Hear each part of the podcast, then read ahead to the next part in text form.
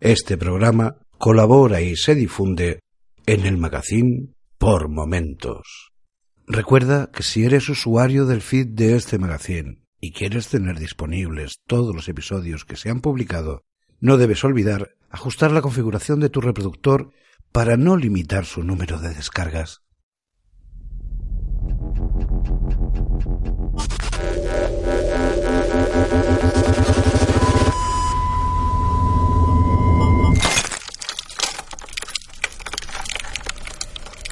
Mm-hmm.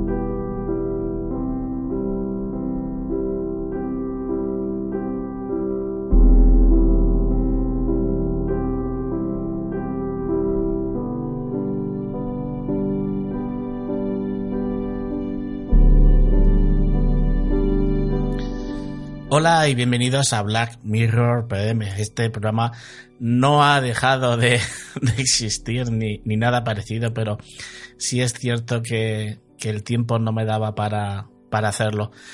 la intención es claramente el retomarlo y, poder concluirlo, por lo menos el, hasta ponerlo al día.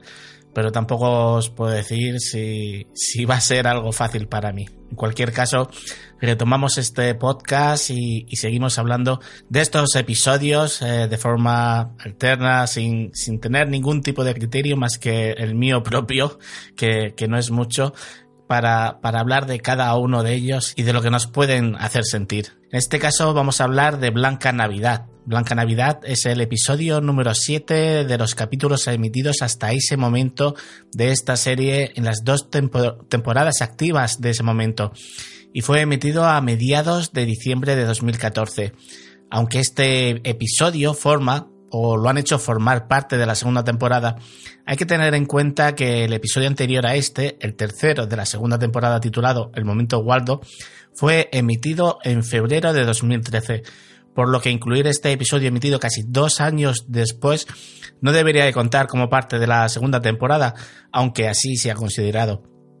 Este episodio de 73 minutos sería dirigido por Carl Tibbets y guionizado y producido por el creador de la serie Charlie Brooker, siendo este el último episodio emitido por Channel 4, pasando a partir de aquí a distribuirse y formar parte de Netflix, y siendo el único episodio especial de toda la serie un episodio lleno de influencias de la ciencia ficción tradicional y donde una vez más seremos testigos de la esclavitud digital que pronostican que nos viene. La incorporación de John Hamm a este episodio fue totalmente fortuita, ya que el actor, que la mayoría conocemos por Mad Men, conocía la serie y quería conocer a su creador, Charlie Brooker, sin más intención que hablar con el creador de una de las series que más habían apasionado al actor y de la cual ha reconocido ser un gran fan. El propio actor declararía posteriormente tengo una extraña predilección por cosas británicas poco convencionales, y esta no fue la excepción. Sucedió de esta manera muy extraña, preguntándole a mi agente si podía conocer al señor Brooker. No sabía que estaba trabajando en una tercera serie o un especial de Navidad o algo así. Simplemente era que realmente me gustaba su trabajo y realmente quería conocerlo. Esto derivaría en que Brooker, al conocer el interés del actor, le ofreciera ese papel principal de manera totalmente fortuita. En el caso de Ona Chaplin fue distinto, ya que esta madrileña, nieta de Charles Chaplin e hija de Geraldine Chaplin, pues se encontraba en Estados Unidos, donde se había desplazado para promover su participación en Juego de Tronos, con la idea de estar allí durante un año pero una semana después de llegar se volvería al Reino Unido para rodar este episodio en el cual encontraremos cantidad de referencias a los seis episodios anteriores ya emitidos de la serie. Comenzamos el episodio.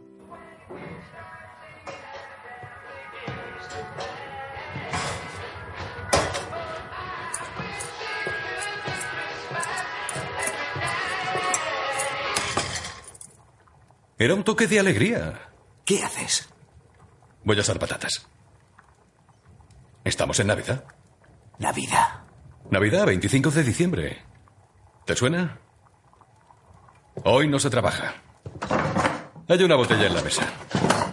Ya sé que no decoré esto el año pasado, pero es que no encontré las guirnaldas. En teoría, aquí solo tenemos lo más esencial. Es adorable que alguien crea que las guirnaldas lo son. He creído que nos haría bien una comida.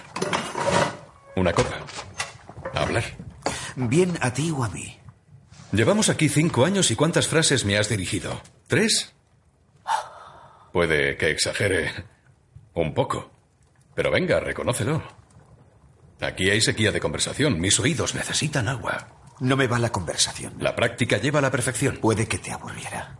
Colega, a estas alturas, aburrirse por algo que no sea la nieve sería un alivio.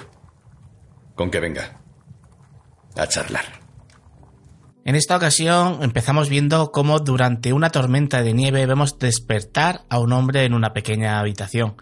El chico sale de su habitación y vemos que comparte casa con otro hombre que se encuentra preparando una comida para celebrar la Navidad. Cinco años juntos y casi no han compartido mucho, ni se terminan de conocer. A pesar de tanto tiempo juntos, en el mismo trabajo empiezan a hablar y a tener contacto entre ellos, comenzando a conocerse. Una conversación que se puede ver que es muy difícil y que no hay relación alguna entre ellos. Esa conversación nos trasladará a otro tiempo en el que Matt, el personaje interpretado por John Hamm, hace labores online de una especie de personal shopper para ligar, servicios románticos, lo define él, instrucción de idiotas para ligar en bares de solteros, dice su compañero. Y una vez más vemos el uso de la tecnología para conocer todo sobre alguien. Matt sigue dando instrucciones al joven mientras éste intenta seguir todos los pasos que se le indican. Su objetivo, Jennifer, personaje interpretado por la española Natalia Tena, aunque ella la verdad es que no se lo pone nada fácil. Durante otra parte de la historia veremos que Matt no está solo en esto, sino que está compartiendo la conversación con el joven que lo ha contratado con otros tantos a través de otro monitor. Aquí hay un momento en el que claramente se hace una alusión al rifle de Chekhov, ese término dentro del cine en el que nos dicen que no se hace una mención a algo o se nos señala algo mediante un plano si no se va a utilizar antes o después, y es aquí cuando el personaje con el que hemos comenzado el episodio señala un reloj en la pared donde en lugar de números que marcan la hora hay pájaros. Pero volviendo a la historia, llega un momento en el que el personaje de Natalia Tena le encuentra hablando solo, cuando realmente estaba hablando con el personaje de John Hamm y escucha cómo le dice que él la quiere conocer realmente porque le gusta y no puede seguir escuchando voces en su cabeza. Ella da el paso adelante y le pide que le acompañe a su casa, pero antes le besa. Al entrar en la casa de ella le pide que espere un momento antes de entrar en su habitación. Ella le pide que se acueste en su cama y le dice al oído lo están deseando, mientras le da una bebida, algo que lleva algo más que alcohol. Entonces es cuando ella comienza a contar sobre las voces que tiene en su cabeza mientras él empieza a escupir sangre mientras tose y termina bebiéndose el mismo compuesto que le ha dado a él. Ella terminará matándolo mientras ella se suicida con la misma bebida. Matt dice a sus compañeros que tenían conexión que destruyan todo lo que tenían grabado. Tras esto se tuvo que ir a ese lugar entre la nieve, abandonando pues por su mujer y abandonando el trabajo y sin poder estar con, con una hija que él tenía, todo por culpa de los ojos Z, como los llaman, algo con lo que consiguen estar conectados. Lo siguiente que veremos es cómo éste le contará al joven con el que vive cuál era su trabajo, un trabajo que consiste en explicarle a los pacientes que se someten a una extraña extracción de personalidad, una copia de la mente de uno mismo y que se conserva dentro de un dispositivo como un cerebro simulado. Perdón. Posiblemente está bastante asombrada ahora mismo, supongo. Puede hablar si quiere, la oigo a través de esto. Hola. Hola, um, soy Matthew y soy de Inteligenlista. Mi trabajo consiste en explicarle lo que pasa lo mejor que pueda. Oh, Dios mío, ¿estoy muerta? No, no. No está muerta. Aquí nadie lo está. Ah, ¿Cuántos años dijo que tenía? Mm, ¿30? 29. 29, ya. Ah, seguramente recuerda las máquinas Xerox. ¿Sabe qué es una fotocopiadora? ¿Qué? ¿Sabe lo que es una copia? ¿Una copia de algo? Claro que sé lo que es. Bueno, eso es lo que es. ¿Usted? ¿Una copia de qué? ¿Una copia de usted? Pero yo soy yo. A ver. Sópleme en la cara. No puede. Porque usted ahora carece de cuerpo. ¿Dónde están sus dedos si no? Los brazos, la cara. No están. Porque usted es un código, es un cerebro simulado lleno de códigos y almacenado en este dispositivo que llamamos galleta. Esta es la segunda parte de la historia donde a modo de flashback veremos a qué se dedicaba Matt realmente antes de ser ese guía para citas donde formará parte protagonista Ona Chaplin junto a John Hamm. En esta parte del episodio veremos cómo esa copia de la mente se encarga de organizar y pedir las cosas por su cuenta, evitando que el anfitrión tenga que estar pensando en qué hacer en cada momento. Una forma de tener una secretaria de sí mismo. Y todo esto nos llevará a conocer la historia del otro habitante de esa casa en medio de la nieve. El joven comenzará su historia diciendo que su suegro no creía que fuera lo suficientemente bueno para su hija, y veremos el amor que hay entre ellos, todo ello acompañado de un enorme karaoke donde escucharemos el Black is Black de los brincos, una relación que no era perfecta, pero que según él eran felices. Pero ese es su punto de vista, ya que a ella no le resulta una relación tan feliz. Mientras él recoge la cena, encuentra una prueba de embarazo que es positiva, pero ella no puede tenerlo a sus 27 años. Él lo quiere, pero ella se niega a tenerlo. Aquí veremos otra vez cómo se usan esos ojos Z, anulando la conexión entre las personas con un simple botón. Esto es lo más parecido a, la codificación del Canal Plus entre personas. Esos bloqueos impiden poder enviarle mensajes o ponerse en contacto con la otra persona, así que ella desaparece totalmente de su vida. Él no cejó en seguir persiguiéndola y al final conseguiría que lo detuvieran por acoso. Aún así, pasado el tiempo, volvió a la casa de los padres y vigilando desde las cercanías de la casa pudo ver con el paso del tiempo cómo ella al final sí había tenido ese bebé Años tras año fue viendo a esa mujer y a esa niña crecer codificados, hasta que un día descubrió por la televisión sobre la muerte de su expareja en un accidente de tren, dando pie así a que decidiera acercarse de nuevo a casa de sus suegros a conocer a su hija. El final de este episodio es bastante previsible porque todos nos imaginábamos que había algo detrás de esa negativa a tener el hijo con él y aún así a terminar teniéndolo.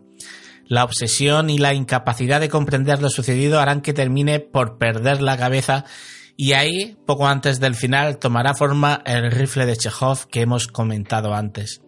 Un final dramático donde los haya y horrible como Black Mirror nos ha acostumbrado en muchos de sus episodios.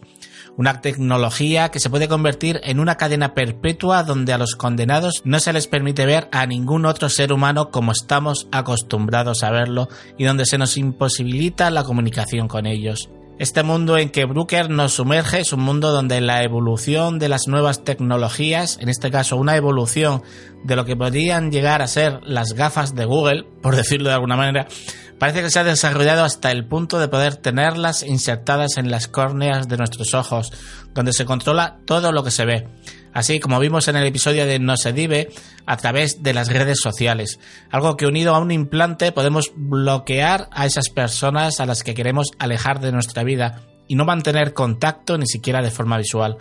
Un bloqueo que en esta historia le impedirá al protagonista no ser conocedor de la infidelidad que tuvo su expareja con él antes de abandonarle y decirle que abortaría el bebé que esperaba Este es un capítulo que fue dividido en tres partes.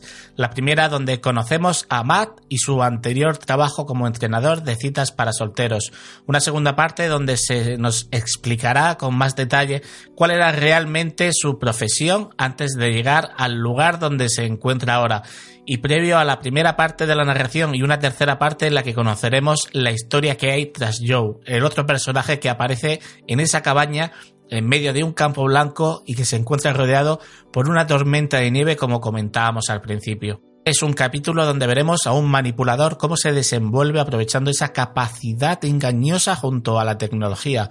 Vemos cómo se puede esclavizar a la propia conciencia y vemos cómo todo esto junto puede servir para conseguir la declaración de un asesino como el castigo ejemplar por dos lados, el físico y el mental como pena capital, siendo también posible el mantener a alguien que ha cometido un grave delito en el ostracismo como castigo a sus actos delictivos, como vemos que sucede finalmente con Matt.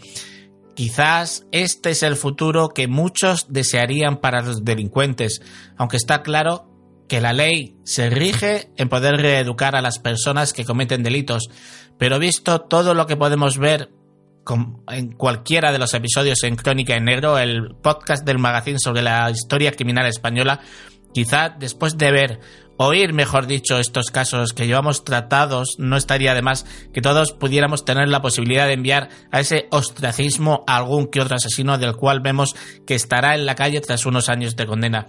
Un final que sin duda está más que estudiado para que nos llegue de forma impactante tras estar casi una hora con unas historias más bien tranquilas, pero que no por ello dejan de ser interesantes. Pero está claro que el desarrollo de toda la historia al llegar a este punto hará de este final un final impactante con el que no podrás evitar ponerte la mano en la cara al conocer la triste verdad de la historia de ese enfermo acosador y de cómo se castiga con el destierro a aquellas que deben de, aquellos, mejor dicho, que deben de ser castigados por usar, como es el caso de Matt, a las personas para su beneficio.